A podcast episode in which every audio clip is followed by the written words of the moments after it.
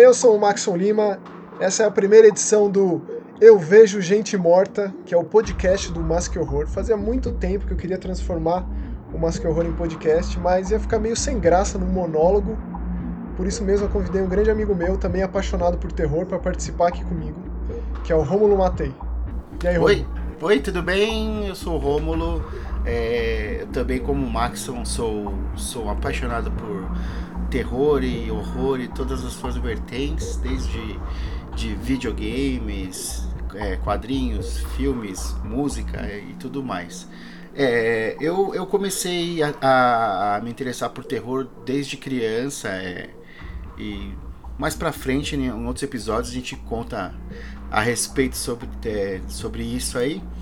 E trabalho com, com videogame, que foi onde eu conheci o Maxon.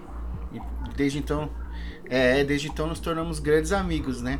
Já fiz, inclusive, faz um, acho que uma semana ou duas atrás, eu tava fazendo a contabilidade aí, 25, 26 anos de indústria vital de videogame aí, trabalhando e trazendo benefícios para o, a indústria brasileira de videogames. Maravilhoso, eu leio você desde que eu sou pivete, cara, lá na Gamers. Então sou um fã de longa data, acompanho o seu, a sua evolução junto com a indústria, de mãos dadas. É impressionante como as coisas cresceram juntas. A ideia do, do eu, eu, eu, Vejo Gente Morta é ser diferente do, do, do Mask Horror, evidentemente. Aqui não vai ser especificamente sobre um tema, digo, um filme, é, um quadrinho, um jogo e tal, mas sobre o que a gente tem assistido e algumas novidades de terror. Então, essencialmente é essa. E também essa ideia. E também a gente pretende lançar esse podcast toda sexta-feira não só em todos os agregadores do formato, mas também lá no Mask Horror. Então ele vai ter ali com, uma thumbzinha e tal. Não é videocast ainda, quem sabe um dia, quem sabe pós-pandemia a gente se reúna e a gente transforma o podcast em um videocast, mas por enquanto vai ser uma outra forma de você é, chegar até o Eu Vejo Gente Morta, que inclusive foi um, foi um dilema a gente criar esse nome, né? Tem, foram, foram muitas ideias, é difícil dar nome para as coisas, porque tipo, não nasceu ainda, né? Eu não sei, eu não tenho é. filho, eu não sei como é essa experiência. É, eu tenho uma, uma pequena aí, com 14 anos, uma adolescente no, em seu. É, como dizer, sua força total aí de 14 anos. Mas é isso mesmo, é difícil dar nome. Porque o nome ele perpetua, né? Ele vai ficar para sempre aquele nome. Exatamente. Mas eu, mas eu acho que eu vejo gente morta aí, para quem é fã de terror e, e pegou a referência aí, eu acho que é legal, é legal. É, e a, e a, gente teve essa deixa, né? Porque recentemente foi anunciado o um novo projeto do M. Night Shyamalan, né? Que tomou Hollywood de assalto com o seu sentido em 99. 99 foi um ano surreal. Foi. Se pensar em termos de cinema. Então qualquer coisa que se destacou em 99 se tornou algo assim histórico. É, o seu sentido, né? Matrix que mais? A Bruxa de Bruxa Blair, de Blair. É, Clube da Luta, Beleza Americana. Aff, é muita coisa boa. É bizarro, é bizarro. Muita coisa que meio que é, é, diz tudo sobre o que, o que é os anos 90, né? O que, o que foram os anos 90. Esses filmes todos eles representam de muitas formas o que foram os anos 1990. De, man, de, maneira, aí, de maneira emblemática, né? Porque se você parar pra pensar, é o, é o último ano da década de 90 e foi quando teve todos esses lançamentos que até hoje são comentados e, e, e fizeram tanto sucesso na, no, no, quando foram lançados, né? E fazem até hoje. Sim. É, são divisores de água em, em, todos os gêneros, seja ficção científica, terror, drama, por aí vai. E o Sexto Sentido foi também um dos mais comentados por conta do, lance da reviravolta, por conta da atuação do Bruce Willis, da, da atuação do Holly Joe Osment, ele que profere essa frase numa das cenas mais icônicas do terror moderno, que é quando ele revela o seu segredo pro seu psicólogo, digamos, né? É. E eu acho que cabe, justo, e aí, coincidentemente, o Shyamalan, que tá a todo vapor, desde Fragmentado, que foi um, uma explosão né, de sucesso. Sim. É, tem um filme novo. Ele entregou ali seu, seu filme alternativo de super-herói com o vidro, que eu particularmente não curti.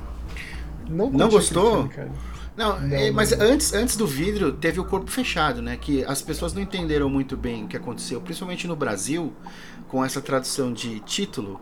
É, porque em inglês é unbreakable, né? Que é inquebrável. Então, mas e o, e o que ele já vinha com essas características, né? Com uma das características mais marcantes dele, que é justamente a reviravolta final, é, ele criou a reviravolta de gênero com o final do Fragmentado, né? Porque, cara, eu fico muito feliz de ter tido essa, essa experiência, né? De estar tá ali e ver aquele momento, aquele último frame do Fragmentado, que é um baita filme de terror, que ele introduz o personagem do Bruce Willis do corpo fechado que você disse. Foi uma reviravolta brutal, assim. Sim, sim.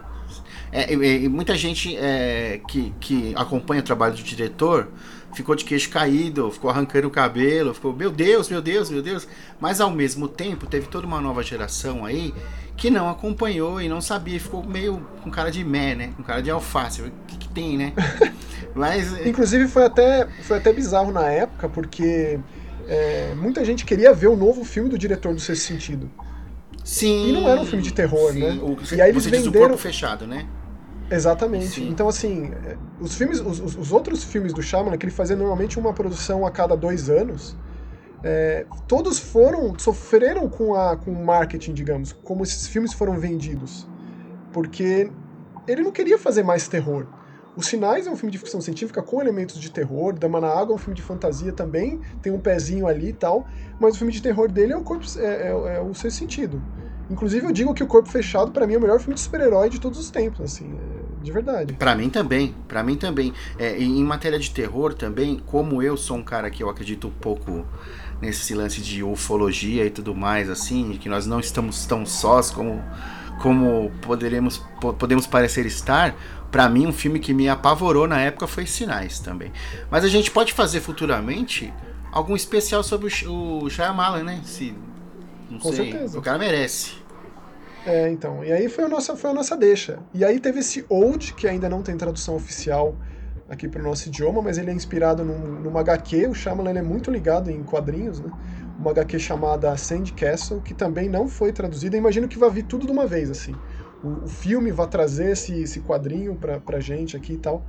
Mas a, a, premissa é muito interessante, né? Nesse teaserzinho que você tem tipo 30 segundos, que você já fica assim, compenetrado no negócio. E essa é uma característica do Shyamalan. Sim, é, o, esse teaser aí que foi lançado há, há pouco, é, ele, ele conta pra gente que o filme vai chegar em julho, né, né Maxon?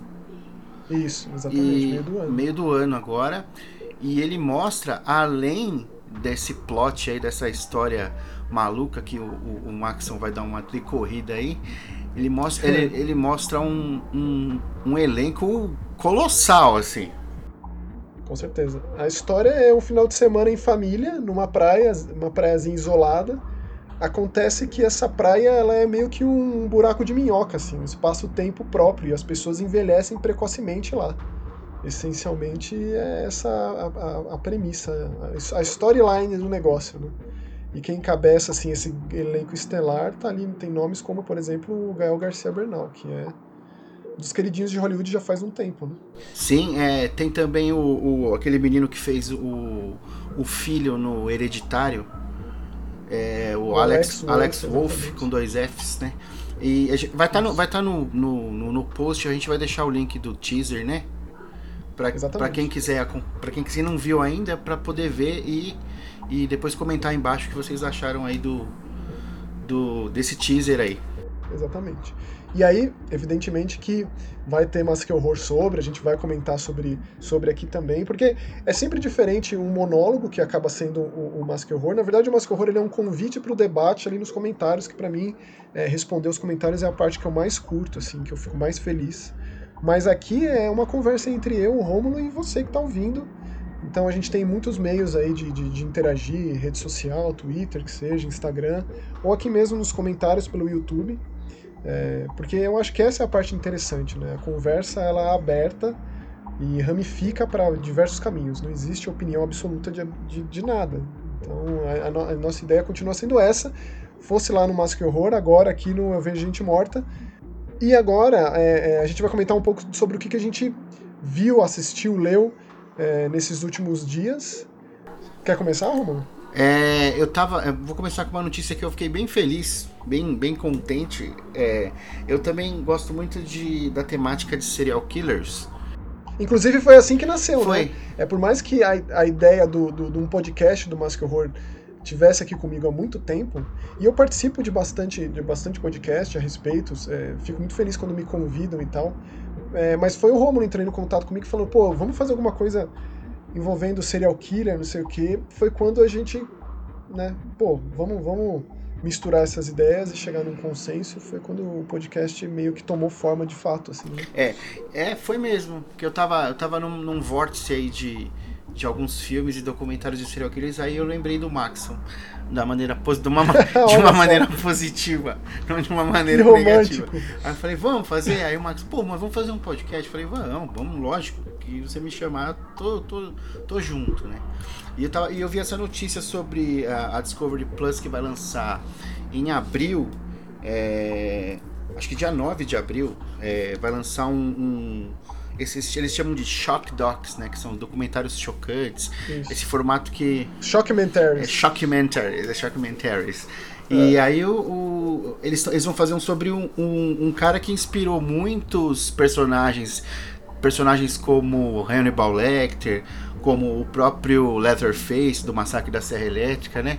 É, Norman Bates. Norman Bates, principalmente, né? É. No lance da. É engraçado que eles são tão diferentes entre si mas a história chocou, né? Chocou todo mundo que leu na época sobre. Sim, e eles são diferentes, e aí você começa a, a, a unir todos esses personagens que a gente está comentando aqui e coloca em um tiozinho veinho, né?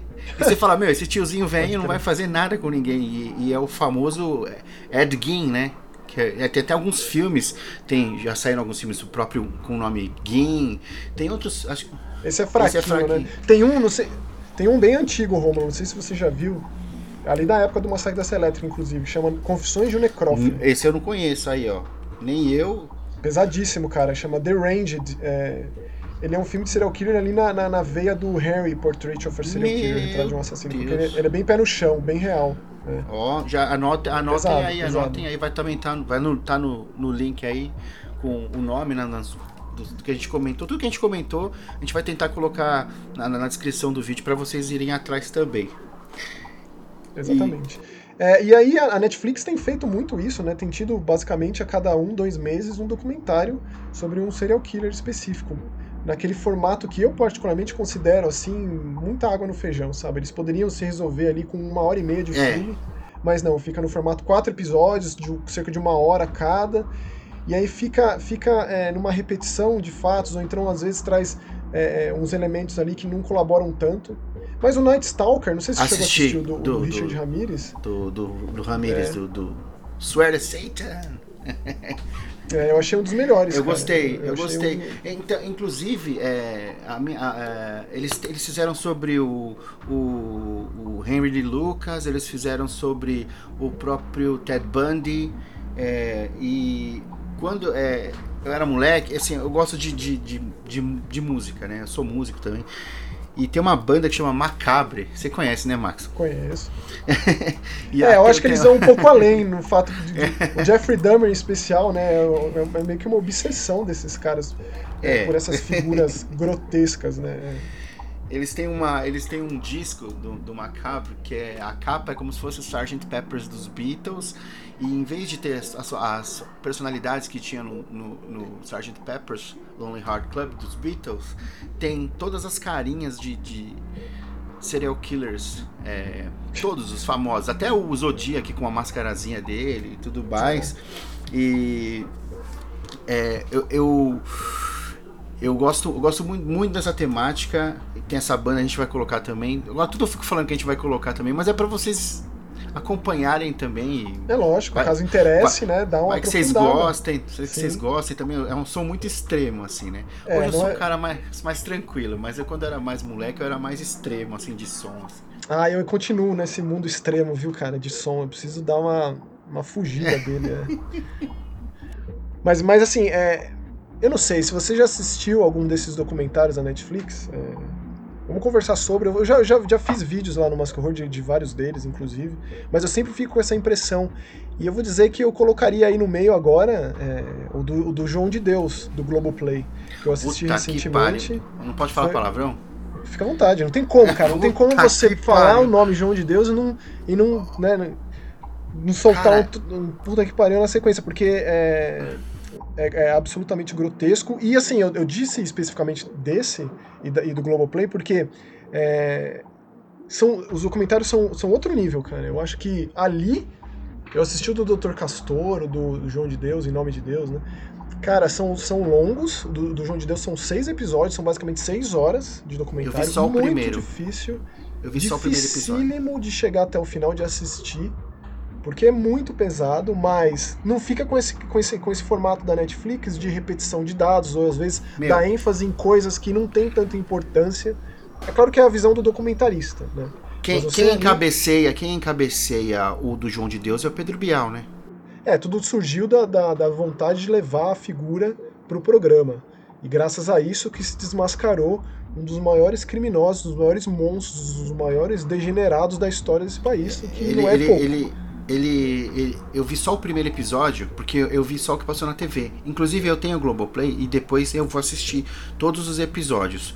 Porque o final do primeiro episódio é um soco no meio do seu estômago que. é, será que pode dar um spoilerzinho só de um episódio, Max? Ah, não, não, no caso de documentário é um pouco mais tenso. Inclusive, estava tendo uma discussão lá no Twitter, é, porque eu comentei sobre o Hotel Cecil, né? O Cecil, que também teve um Uhum. documentário. E aí um cara comentou comigo sobre o fato da, da- do vídeo que, que viralizou, da, da, da moça que foi encontrada morta na caixa d'água. E aí o cara considerou um spoiler dentro do documentário. Não, não, não, É, não, não, não. Inclusive você chegou aí nesse hotel, quando a gente, a gente já foi, a gente já não viajou junto, mas fomos pro mesmo lugar. Fomos pra Los Angeles, né, Max? É, eu fui você uma chegou- vez. Você chegou aí nesse hotel?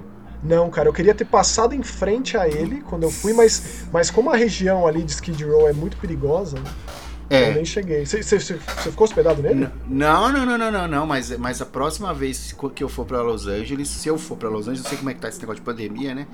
Mas eu tenho certeza que eu vou, eu vou pra lá.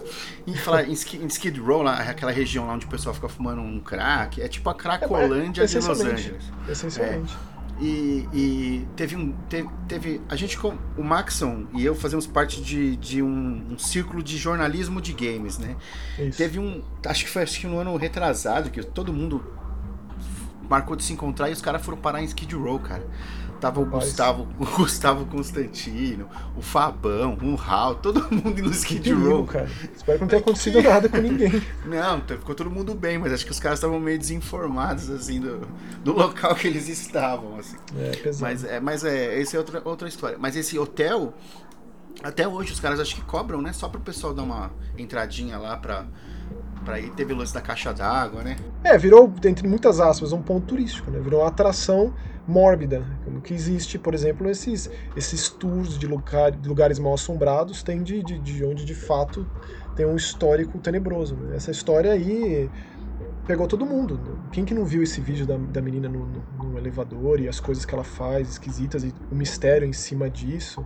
Exato. Mas é mais um desses documentários aí nesse formatinho pré-estabelecido da Netflix e tal. Então, essencialmente é isso. Mas, mas, mas certamente vou acompanhar esse documentário. Eu é, tem aquele programa Tabu, eu acho que é da NetGeo, que sempre lida com questões muito difíceis, culturais, em vários lugares do mundo. E quando você Sim. comentou sobre, é, foi o que me, me, me puxou, assim. Sim, é, a, gente tá, a gente começa a puxar um assunto, aí vem outro, aí vem É outro. aí vem infinito, outro. é infinito. É infinito. E eu tava pensando também, eu tava voltando um pouquinho no, no João de Deus lá, no, no último episódio lá do, do documentário, quando tem todas as mulheres reunidas, Aham. né, e contando as suas histórias, e aí de repente uma delas fala assim, ó, ele começou a abusar de mim quando eu tinha acho que 10 anos. Ah, e você é quem? Eu sou filha dele. É terrível. Então, é aquilo, difícil. Eu, aquilo, aquilo foi um soco, pra, eu não sei, principalmente é, eu, no meu caso particularmente, eu tenho uma filha de 14 anos e, e é, é inimaginável pensar algo do tipo assim. E quando você vê que aquilo- essas coisas acontecem na vida real e, e- e- e- com pessoas públicas, inclusive, é, é, é, É assombroso. É. é, é E o décadas. verdadeiro, né? É, quando o horror entra pela janela do- da sua sala, assim, essencialmente. E Nossa. são décadas e décadas. Bom, isso aí é um outro tema. A gente pode, inclusive, falar sobre mais aprofundadamente depois que você terminar de assistir. É, eu fico muito feliz de estar passando na TV aberta, né? Porque, cara, eu assinaria Globoplay só por conta disso, só por conta dos documentários. São excelentes, Te- seja lá em qual teve- temática for. Teve um que foi que foi romantizado também, roteirizado, que não era documentário, que era a história daquele médico. É Roger Abde, Abdelmaci, é o nome dele. Mais um, é monstro cara, solto. Ele é um monstro, ele era um monstro. Ele, ele e tipo. Ele se aproveitava do, da fragilidade das mulheres que não conseguiam ter filhos e falavam, não. É, eu vou fazer você ter um filho e às vezes o filho era até dele, né? Do uhum. abuso, né? É horrível, horrível. Uhum. Mas indo para a ficção, que é onde eu me sinto bem mais à vontade, assim, quando o assunto é terror. Inclusive, Romulo, tem, eu, eu, eu, tenho sérios problemas com histórias, com documentários, ou sejam filmes, que seja, de, de assassinos que estão vivos. Por exemplo, esse é, Don't Fuck With Cats, que muita gente já me recomendou para assistir na Eu Netflix. não assisti. Mas, cara, eu não consigo, cara. E eu lembro até, inclusive, o BTK, né? Que ele tá, uhum. tá vivo. O próprio é, é, Mind Hunter, que é uma série que eu amo de paixão, colocava ali, né, o início, momentos é, para situar esse, esse serial killer. Então. Era, era as vírgulas, né, dos episódios, né? Era, aparecia um, um, teco do, do, dele fazendo os, uh, praticando os, os, atos de autofelação e tudo mais. Aliás, quando a Netflix de fato anunciar que vai ter a volta de Mind Hunter, porque não é possível que eles vão acabar com essa, que é uma das melhores séries de todos os tempos, aí a gente pode inclusive falar mais. Sim. Mas o que eu queria comentar do que eu, do que eu tenho jogado ultimamente é um jogo italiano chamado Dry Drowning, que ele saiu faz um tempo no Steam e recentemente chegou no Switch. E ele, não dá para dizer que ele é 100% visual novel, porque ele também se encaixa na categoria de um point and click ou desses jogos de ROG, sabe? Esses, Sim. esses hidden object games, né? Que você controla retículo e tal, e interage com as coisas. É um jogo investigativo no estilo meio neo-noir, assim, por conta do visual e por conta de você ser um, um detetive atrás de um, de um assassino. É, com cenas bem mórbidas de crime e tal. E aí é, se passa num futuro, tipo umas quatro décadas no futuro. Então eles têm uma tecnologia de hologramas para cenas de crime. Então é bem, é bem interessante como você investiga isso e, e, tem os momentos ali de tomadas de decisão, é, de como você coleta pistas e interage com, com testemunhas ou com outros investigadores ou com a sua, a sua namorada que também faz parte da sua, da sua do seu escritório de, de, de, de detetive particular ali. Então tem, tem, tem me surpreendido bastante esse jogo. É, por conta de como ele consegue criar uma cidade fictícia é, é muito real, assim, apesar de futurista, né? E mostra que décadas adiante a condição humana continua sendo uma condição humana, né? E, e tudo que a gente conhece hoje como problemático é, continua existindo da mesma forma. Assim. Então é meio deprê nesse aspecto. Você, você tá jogando no, no, na, é, no Steam? Tô jogando no Switch. Ele saiu no Steam em 2019. Ah, tem pro Switch? Meu Deus do céu. Tem, tem. Eu, eu peguei um Switch recentemente que eu tinha. O meu tinha é, perdido, né? Enfim, é história, outra história. E agora eu peguei outro Switch. Então vou, eu vou, vou ver se eu vou atrás desse jogo. Quantos, quantos que eu consigo Oh, eu não sei exatamente quanto tá. No, no, Steam ele custa 40 reais. Esse jogo é, é, é um dos. É, na verdade, R$37,99. Ele é um jogo que você. Quando você veio me pedir recomendação de jogo de, de, de Switch, foi que eu pensei nele, né? Uhum. Quando. É, por ele ser um jogo muito em texto, você. Não faz o menor sentido você não acompanhar a história, não acompanhar o que está sendo. tá se passando ali é, ele não tem texto, ele não tem texto traduzido, né? Ele não está traduzido ah, para mas para pra Switch dificilmente tem, né? Só, a única coisa que vai ter para Switch traduzido é jogo que é feito no Brasil e algum jogo em português de Portugal, né? É, mas os jogos indies que foram lançados com a tradução em outros, em outros consoles também chegam com a tradução no Switch, né? Então, infelizmente esse não, não tem, mas não é aquele tipo que você é, tem que tomar decisões rápidas. Então você consegue parar o texto e dar uma, né, uma estudada ali. Até, e, uma das características interessantes desse jogo, e um, que é um elemento bem macabro dele, é que esse, esse, esse investigador, que ele chama Mordred Foley, é, ele tem tipo um poder especial que quando a pessoa mente, ele vê essa pessoa com uma, com uma cara de. uma cabeça de um animal. E aí ele uhum. entra como se fosse em uma, em uma experiência sobrenatural ali naquele momento, para tentar é, é, desmascarar essa pessoa. E aí você tem algumas chances é, de dar as respostas certas e apresentar provas, pistas certas para você desmascarar essa pessoa. E ela se, se vê ali numa. basicamente encurralada e obrigada a dizer a verdade. Então tipo esses um momentos são. Os... Tipo um Phoenix Wright? Mas bem macabro, com uma Mas música bem, bem tenebrosa e em cima de um assassinato. E assassinato, assim. O interessante é que você é inserido nessa história como se ela já tivesse se desenrolando há tempos. Então existe um novo assassinato, mas existe um serial killer que está ativo aí faz tempo. É um caso aberto, é um caso que, que causou é, é, é, muitos males, muita, muita tristeza, inclusive nesse investigador e na investigadora que está junto com ele. É, então é interessante quando isso acontece, né? Um personagem já com uma personalidade forte. Ele me lembra muito o visual. Esses investigadores sempre vão me lembrar é, o Constantine, né? O visual clássico, assim, com cigarro, Sobre, sobretudo, sobretudo. o cabelo, não tem como, não tem jeito, assim. É, Mas eu recomendo fazer- bastante. é. A gente pode fazer um mais pra frente um, um, um cast sobre Vertigo, assim. E sobre Nossa, com coisas. certeza. que você falou de Constantine, já, eu já começo a chorar. E Constantine, a gente fala, pode falar sobre Preacher, pode falar sobre certeza. Lucifer, enfim, né? Com É, certeza. então você compartilhou aí que você tá jogando. Como é o nome do jogo, Max? Dry Drowning, disponível no PC e no Switch. Dry Drowning. E agora eu vou compartilhar al- algo que eu não sei como eu não conhecia, mas eu conheci e li recentemente, que é o Black Hole do Charles Burns. Nossa, maravilhoso, Dark Side, né? Que pra mim eu não conhecia. de- E, de- é um quadrinho é, que fala que se passa nos anos 70 e aonde existe nesse universo desse quadrinho uma doença que é, transmissi- tra- é transmitida através do sexo, né? É uma DST, Então, né? É uma DST. E essa doença ela, ela causa mutações diferentes em cada um dos infectados, né?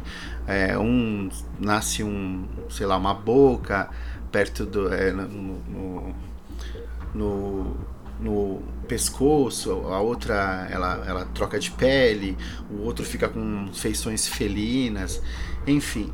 É, e fala muito sobre preconceito, fala muito sobre sobre é, um- os outcasts, né? São as pessoas que são deixadas de lado porque elas são elas são consideradas sujas, né? E tudo nesse quadrinho, tudo, desde, desde do, do, do, do, do enredo, do argumento, e principalmente é, a arte, que é toda feita, se eu, se eu não me engano, ela é toda feita em nanquim, né, Ma- o Maxon? Isso, é tudo preto e branco, é bem, é bem o estilo desse, desse autor, né, desse quadrinista aí, porque se você pega outras, outras obras dele, tipo um Big Baby e tal, eu tô com um aqui pra ler que chama El Borba, que é baseado em luta livre mexicana. É, é bem diferente, mas é muito característico do cara, né? Ele não consegue. Nesse aí eu diria que o Black Hole é o mais é, visualmente apelativo, né? Você sabe É que enquanto eu lia, eu fiquei pensando no Clube de Compra Dallas, Nossa, no viés do Charles Burns e, e do Black Hole. meu Deus. Pensando. Inclusive ele ganhou, eh, tô vendo aqui, ele ganhou Eisner por conta do Black Hole. Inclusive, inclusive da, o Darkseid aí, quiser patrocinar a gente. Pô, a Darkseid é parceira do Mais Que Horror já faz do bastante Horror. tempo. É, é. E agora pode ser parceira do. do, do, do- eu, vejo, vejo gente morta, né? É, com certeza eles vão saber da existência disso, porque eu marco eles em todos os lugares. Eles devem ficar de saco cheio de mim, na verdade, mas sempre que a É. gente cita. é, inclusive no dia que a gente tá gravando isso, eu soltei um vídeo sobre o Condado Maldito 2. Que é uma Opa. história de bruxaria muito bom. É uma graphic novel, né?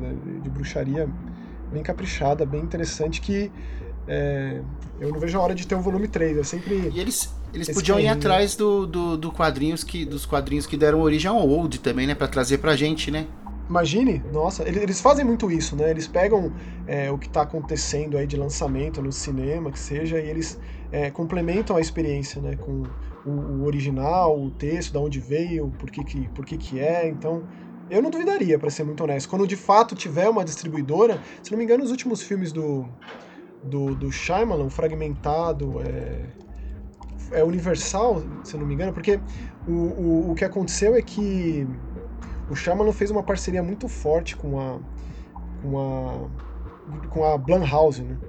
O A Visita lá deu, deu muito certo, foi o filme de baixo orçamento que teve um, um retorno absurdo, que, Que entra filme, nessa é, entra nesse nessa filosofia de se fazer produções da Blumhouse, né, que é baixo orçamento, grandes bilheterias. E aí o, Fragmentado foi uma produção muito maior, com um elenco muito mais, mais caro, e tal.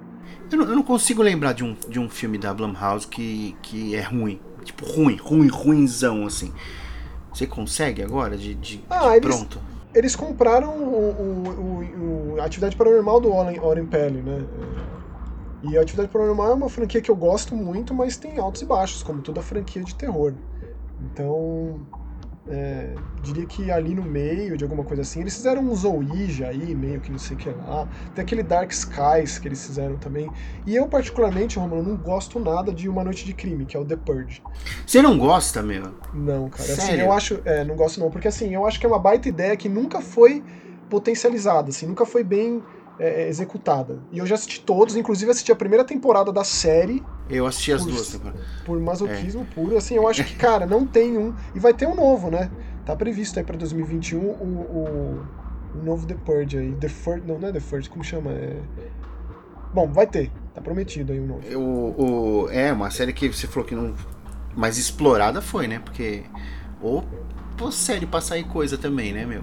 Demais. The Purge tem, tem um filme, dois, três, quatro filmes, acho. Tem a série, tem. Cara. Quando, quando saiu o Purge, ele foi assim uma das maiores, se não foi a maior bilheteria de estreia de um filme de terror.